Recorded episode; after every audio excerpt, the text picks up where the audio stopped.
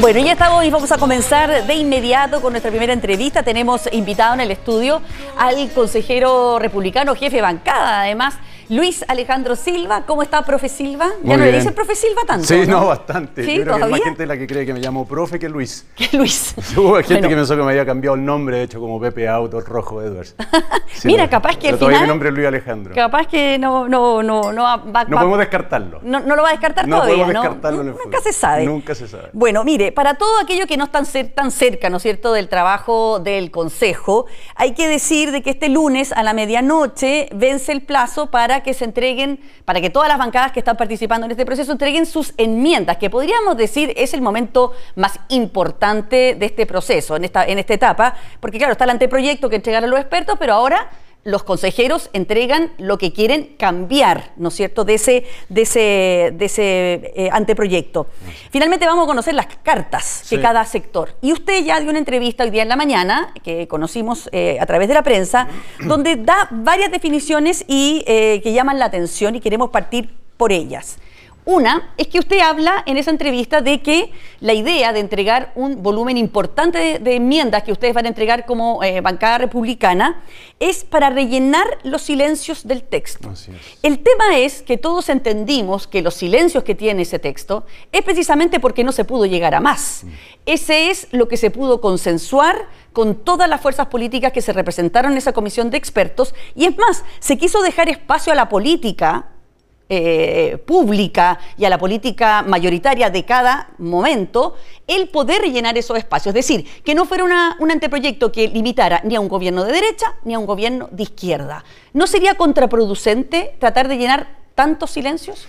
Bueno, el, el anteproyecto, como se ha dicho muchas veces ya un lugar común que yo comparto, es un buen, es un buen punto de inicio para una discusión en un, órgano, que es distinto al de la comisión de expertos, no solo en su integración, sino también en la función que están llamados a cumplir. El comité de expertos está integrado casi, casi, casi unánimemente por abogados especialistas. En cambio, el Consejo Constitucional está integrado por personas que representan a un abanico muy amplio de la ciudadanía. Solo por mencionarte algunos ejemplos, en la bancada republicana hay una veterinaria, hay un kinesiólogo, un agricultor, un periodista, etcétera. Por lo tanto, y, y además el proceso está diseñado para que en esta segunda etapa, la del Consejo Constitucional, se pueda revisar el anteproyecto. Y ahí, cierto, en las enmiendas, que son, como tú bien decías, las cartas de presentación de cada una de las bancadas, porque todas las bancadas van a presentar enmiendas, está lo que se quiere cambiar, lo que se quiere discutir. Quizás lo que se también- pudo lograr en la primera etapa. Exactamente, pero también está, y esto es importante decirlo, lo que no se quiere cambiar. Es decir, hay muchas cosas que no se van a tocar del texto, ¿no? Porque no van a estar presentadas en la enmienda, y eso también es importante señalarlo. Es decir, hay una base que se está respetando, la arquitectura constitucional que entregaron los expertos en su anteproyecto se está respetando.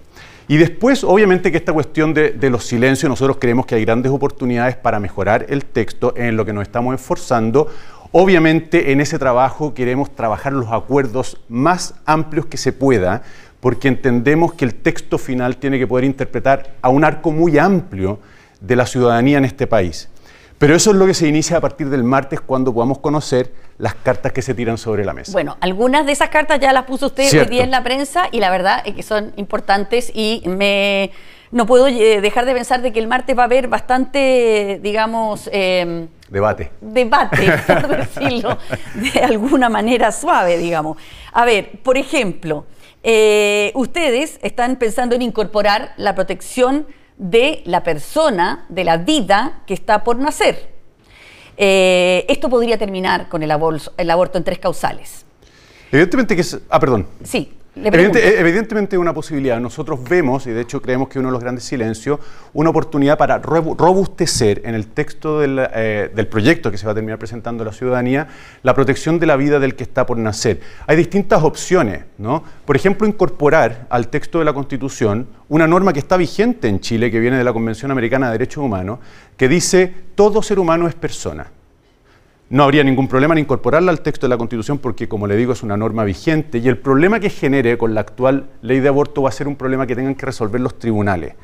no nosotros. Ya, efectivamente lo van a resolver tribunales, no ustedes, pero usted sabe perfectamente que cuando se ustedes proponen esa norma y con las mayorías que pueden tener, bueno, si logran el acuerdo con Chile Vamos, ahí tendrían ya las mayorías para imponer esa, esa norma, evidentemente, ¿qué incentivo va a tener una persona que está por el aborto para votar a favor de un nuevo texto constitucional que es un retroceso con respecto del que ya existe? Bueno, eso eh, efectivamente va a ser un área, un área gris, pero que no creo que se resuelva en la discusión que vamos a tener en, eh, en, los meses que vienen con las enmiendas. Porque al final la eficacia de una constitución, el significado de una constitución, cuáles sean los alcances de las normas que quedan en una constitución, no dependen de quienes las redactan, dependen de quienes las aplican.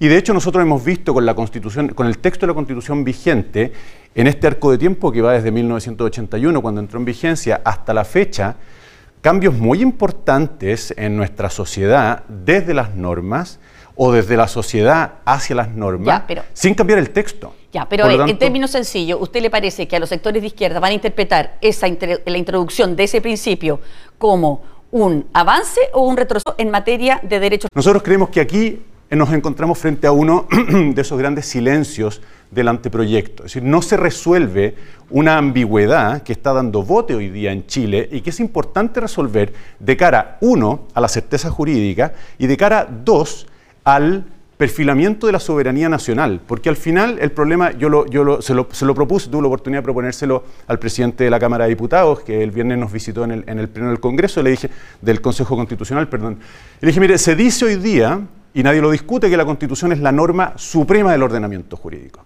Y de hecho es gracias a la Constitución que los tratados internacionales ingresan a Chile y tienen validez. Sí. Si nosotros aceptamos... Artículo quinto, ¿no es? Exactamente, el artículo quinto de la Constitución actual. Si nosotros decimos que hay tratados internacionales que están por sobre la Constitución, ¿cómo podemos defender que la Constitución es la norma suprema?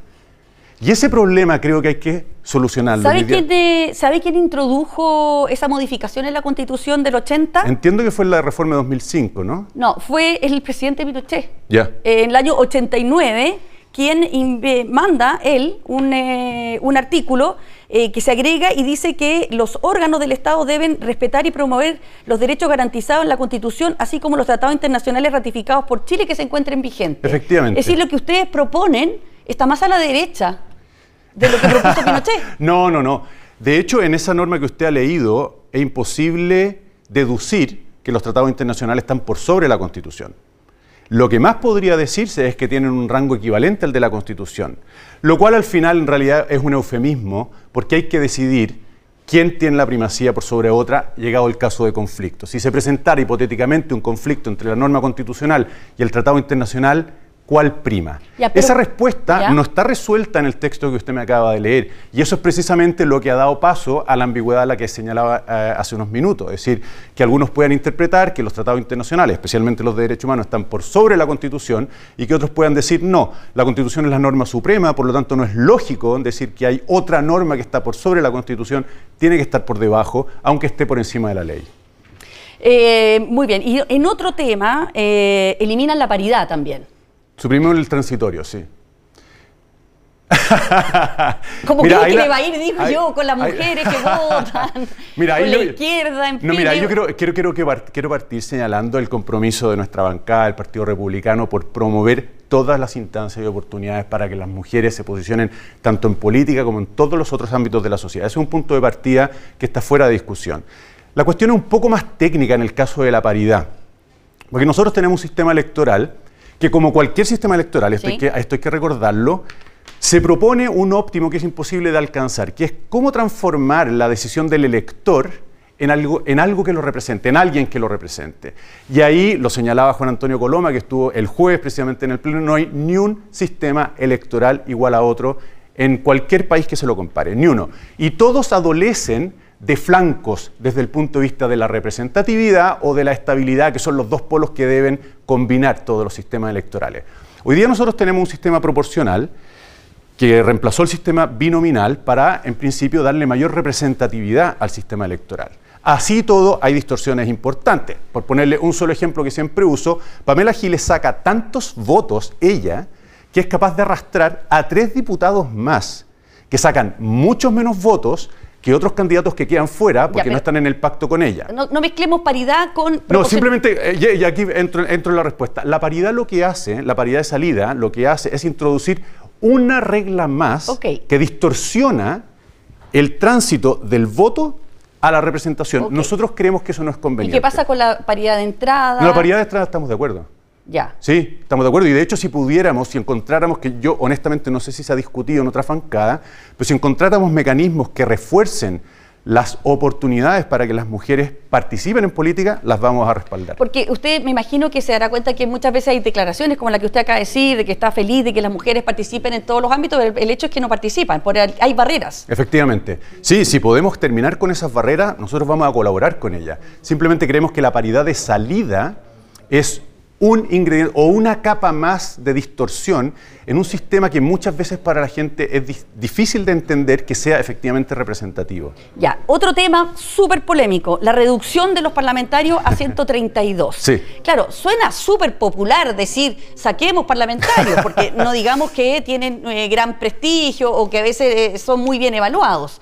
Pero lo cierto es que cuando uno ve los indicadores de las mejores democracias, de las democracias más avanzadas del mundo, eh, el ratio es un parlamentario por cada 40.000 a 125.000 habitantes se calcula con unas fórmulas bien complicadas que hablan los, expertos, que ni la voy a pronunciar porque el nombre es impronunciable. a mí no me la pronuncio tampoco. En Chile, que tenemos 155 en la Cámara de Diputados, ya son pocos para la población que tenemos. y ustedes quieren reducirlo más. Efectivamente. Quitándole mayor representatividad al, al, sistema. Claro, es que aquí es importante ah, varias ideas. La primera, es un diagnóstico absolutamente transversal, y esto lo digo con conocimiento de causa porque hemos tenido la oportunidad de escuchar a muchos expertos en las casi seis semanas que llevamos en el Consejo Constitucional, de que Chile hoy tiene un problema grave de fragmentación que se traduce en inestabilidad política y que tiene sus mejores ejemplos en la dificultad para que converse el Ejecutivo con el Congreso. ¿Y bajando el número de parlamentarios termina ese problema? Se, se,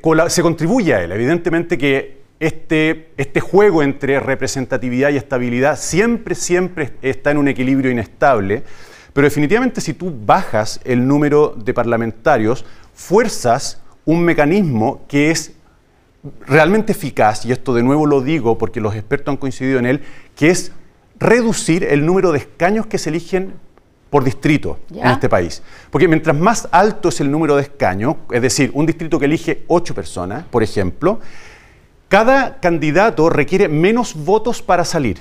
Por lo tanto, es más fácil salir hablándole a un nicho. Cuando los escaños son menos, tú necesitas ampliar tu discurso para llegar a más electores porque necesitas más votos para salir.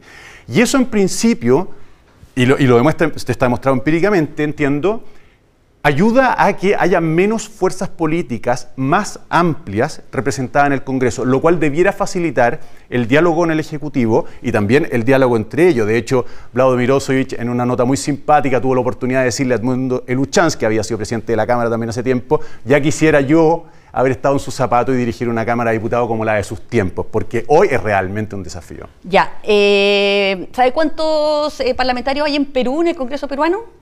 120 menos de lo que ustedes están eh, eh, pidiendo. Y usted encuentra que no hay fragmentación y que hay estabilidad política y que hay diálogo entre el legislativo y el ejecutivo en Perú. no, definitivamente no pienso. no sé si el número será la solución. No, es que no es la única solución. Habría que ver cómo se eligen los representantes, porque eso es importante. En Israel, por ejemplo, no me acuerdo cuánto es el número, pero es un solo distrito. Todo el país es un solo distrito. Por lo tanto, la posibilidad de que hayan parlamentarios que representan a un nicho muy reducido porque necesitan solo una fracción de los electores, es altísima. Y las dificultades en el Parlamento entonces pueden ampliarse. Ignoro qué es lo que pasa en el sistema electoral de Perú, pero sí quisiera aprovechar para decir que hay un, hay un montón de otras medidas que están en el anteproyecto y que se integran o se integrarían con esta de reducir el número parlamentario y obligar a un redistritaje, que colaboran también a darle mayor estabilidad. las leyes electorales en general no suelen quedar en las constituciones. No, efectivamente. De hecho, hoy en el anteproyecto hay más pistas sobre cómo debiera ser el sistema electoral que en la constitución vigente. Y obviamente que si queda finalmente en el proyecto que es el presente de la ciudadanía la reducción de parlamentarios y el redistritaje, estaríamos incorporando una más. Una más que se suma a las que ya son bastante conocidas, como el umbral del 5% para entrar, o la posibilidad de que un parlamentario que renuncia pierda el escaño, o a las órdenes de partido, etcétera. Bueno, esas son algunas de las cosas que ustedes mencionan, que son bastante más, pero son las más contundentes. Eh, todas las que le mencioné eh, pasan por sobre varias líneas rojas que tiene el oficialismo que está representado minoritariamente en el Consejo. ¿Cómo se resuelve el hecho de que ustedes han dicho hasta el cansancio que quieren una constitución de consenso si están ofreciendo un paquete de enmiendas que en realidad pasa por sobre ellas? Bueno, conversando. La respuesta es conversando. De hecho, lo hemos, lo hemos hecho desde el día uno. ¿Ya? Eh, yo tuve la oportunidad de señalarlo en, algún, eh, en alguna ocasión. El, espacio físico contribuye o fuerza a que tú te converses, te encuentres con la gente. ¿Y si esa conversación no da frutos? O sea, nosotros vamos a hacer el máximo de esfuerzos por llegar a un equilibrio que interprete al máximo posible de personas. ¿Cuál sea ese punto? Es imposible adelantarlo. Ahora, la voluntad está. Es muy interesante lo que va a pasar a partir del 18, porque ahí no solo van a conocerse nuestras cartas, la de la bancada republicana, sino que vamos a conocer las otras cartas de todas las demás bancadas. Y ahí empieza la conversación, podríamos decir, empieza el juego político, decir, ¿qué tan importante es esto para ti? Oye, esto para mí es súper importante. Existe un espacio donde podamos conversar. De hecho, es importante señalar, eh, está hecho y con razón, eh, eh, énfasis en las, en las notas que pueden resultar más polémicas, pero hay un montón de espacio para consensos súper amplios que tienen que ver con descentralización, la, incorporación de la, eh, de la Antártica explícitamente como parte del territorio. ¿Usted cree que esos que son más detalles, que no van a lo fundamental probablemente, eh, van a ser suficientes para lograr el consenso? Porque yo me pregunto, ¿qué incentivo va a tener el oficialismo o las fuerzas de izquierda representadas en el Consejo de aprobar este texto? Si quizás les conviene mucho mejor esperar a que no se apruebe y eh, continuar reformando la Constitución del 80 a través de las reformas constitucionales. Bueno, ese obviamente es un problema que tienen que resolver ellos, cuál sea la estrategia que, más les convenga, pero yo, yo quiero... ¿Pero no es objetivo de ustedes que se apruebe este texto? Nosotros el objetivo es ofrecer la mejor constitución posible a la ciudadanía el 17 de diciembre. Ese es nuestro desafío. Y entendemos que un texto que responda a esas características no puede ser hecho exclusivamente a la medida ni de los republicanos ni de la derecha. Tenemos que encontrar un texto que interprete a un arco más amplio que ese público. Ahora, cuál sea ese texto es una cuestión abierta y eso yo lo encuentro tremendamente interesante a partir del 18. ¿Cuáles van a ser los espacios que encontremos para conversar? Y aquí yo quiero eh, subrayar un punto que me parece súper importante, que es la voluntad consensuada entre todos los consejeros, me atrevo a decir, de buscar lo mejor para Chile. Y yo honestamente creo que en ese espíritu vamos a encontrar espacio para terminar ofreciendo un texto que le haga sentido a una proporción grande, difícil decir unánime, eh, de la población eh, de nuestro país. Lo que pasa es que cuando uno habla con los expertos, los consejeros, con el ala más de izquierda representada en el Consejo, ellos dicen claramente que la línea roja es el anteproyecto completo. Cualquier cosa que se cambie de ese anteproyecto va a ser un problema porque fue lo que se pudo consensuar eh, con todo el esfuerzo que se puso.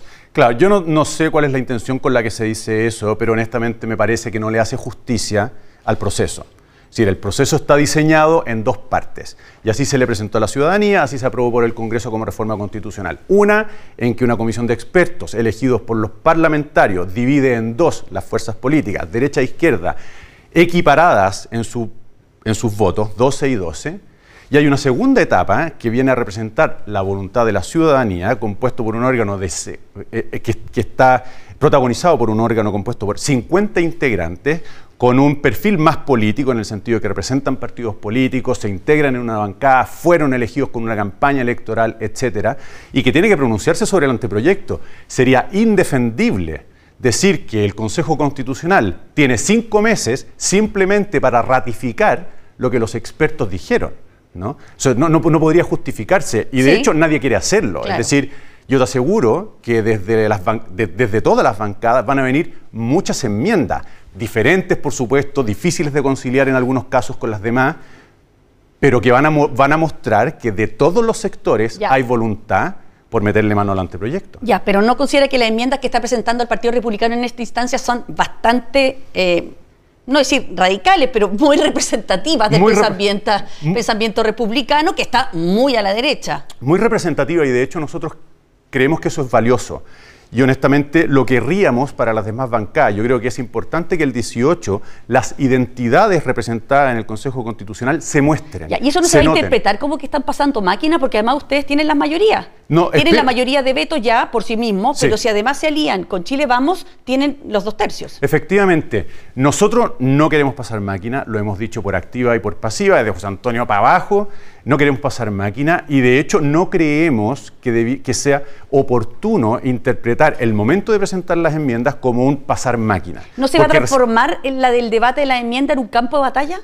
Yo no lo definiría como un campo de batalla, pero ciertamente va a haber debate. Simplemente le pongo, le cuento una anécdota. El otro día un funcionario del ex Congreso me dijo que se le había acercado una vecina y le dijo, oiga, ¿no iban a hacer una nueva constitución? Sí, le dijo él. ¿Pero ¿y cuándo se ponen a trabajar? No, señora, si llevan como cinco semanas trabajando y tan callados, le dice. ¿No? Ese ha sido el, espíritu, porque, porque no se han presentado las enmiendas. Ahora espero que la señora le quede claro que estamos trabajando en las enmiendas, porque debiera notarse eh, la pasión que es inherente a un debate político y que va a estar representado en estas cartas. Pero lo último, eh, te señalo, eh, Mónica, me, me, parece interesante, el proceso está diseñado de tal manera que fuerza a las bancadas a presentar sus enmiendas ahora, porque no puede hacerlo después. Por lo tanto, hay muchas enmiendas que probablemente todas las bancadas presenten simplemente para que no se le pase el bus, pero con la disposición muy amplia de decir, oye, mira, realmente esto no flota, abandónalo, ¿no? Pero que lata tener que decir, pude haber presentado una enmienda que era importante para mejorar el texto y no lo, hice porque, no lo hice porque se me pasó el plazo. Respecto a lo que usted me decía, esa señora que no sabía lo que estaban haciendo, resulta que las últimas encuestas dicen que la gente siente distancia o desconfianza de quienes lideran este nuevo proceso constitucional. No saben lo que está pasando en el Consejo. Están mucho más descreídos de que este proceso sea la solución de los problemas. Es decir, ustedes tienen un doble desafío aquí, convencer a los, a los consejeros de los otros sectores, pero también a la ciudadanía de que este es un proceso válido, porque tanto la gente de eh, republicano, más de derecha, no considera que había que cambiar nada, por tanto mantengamos la del 80, pero también ahora la izquierda está diciendo para qué vamos a aprobar un texto que es digamos, menos avanzado que el de la, Constitución del 80. Efectivamente, ahí hay un, hay un desafío. Nosotros no podemos ignorar lo que las encuestas están mostrando. Por otra parte, no nos sorprende. Es, y esto es una cuestión compartida, ¿no es cierto? Hay una fatiga en la ciudadanía respecto de estas constituciones. Hay un escepticismo respecto de lo que una nueva constitución realmente puede significar para su vida cotidiana. Hay una cierta indiferencia y desapego respecto del proceso. No me cabe ninguna duda, me lo explico perfectamente, empatizo con ese sentimiento. Pero por otra parte, no podemos dejarnos, los consejeros, digo, abatir por esos resultados. ¿Cuál es mi apuesta? Mi apuesta es que el proceso se conduzca de tal manera que seamos capaces de demostrarle a la ciudadanía que estamos trabajando en serio por algo que le hace mejor al país. Esa, es mi apuesta.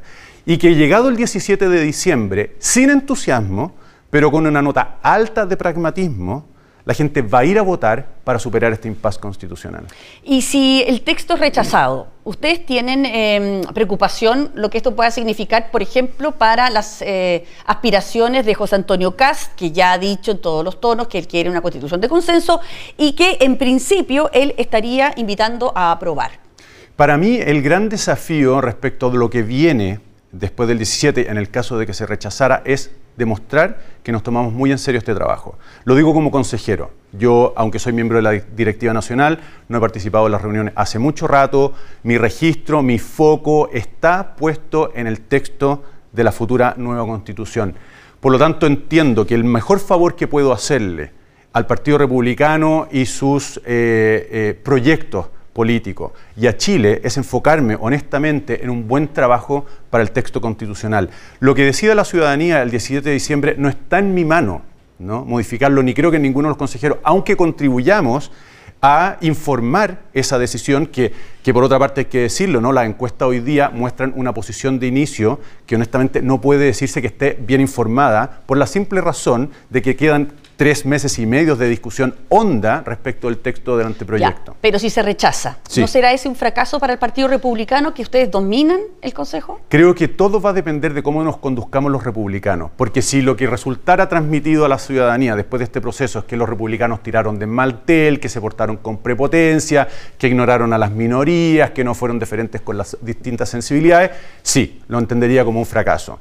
Pero si del proceso puede decirse justo lo contrario, vimos una actitud educada, deferente, leal de los republicanos, que hicieron honestos esfuerzos por escuchar, por entender, por acoger, y el texto final no se aprueba, yo no lo entendería como un fracaso. Y por último, le hacer una sola pregunta de contingencia. El presidente desde Europa ha invitado a firmar un pacto una declaración conjunta de todas las fuerzas políticas, dentro de las que está, por supuesto, republicanos, para, eh, en el fondo, decir que eh, el golpe fue inaceptable y que ninguna diferencia puede justificar las violaciones de los derechos humanos. ¿Ustedes estarían dispuestos a firmarlo? Mira, yo me he restado de opinar sobre la contingencia, en primer lugar, porque me cuesta mantenerme al día con ella, porque los desafíos de escribir esta constitución son mayores. Ya, pero estamos viviendo en los 50 años del golpe de Estado. Efectivamente, pero ahí hay otros actores que creo que son los llamados a mm, protagonizar este, estas discusiones y que dejen a los consejeros constitucionales enfocarse en lo que tienen que hacer porque además tienen muy poco tiempo para hacerlo. Muy bien, muchas gracias, consejero Silva, profe Silva, por acompañarnos esta mañana. que esté muy bien. Muchas gracias. Chao. Nosotros vamos a hacer una breve pausa, pero antes saludamos.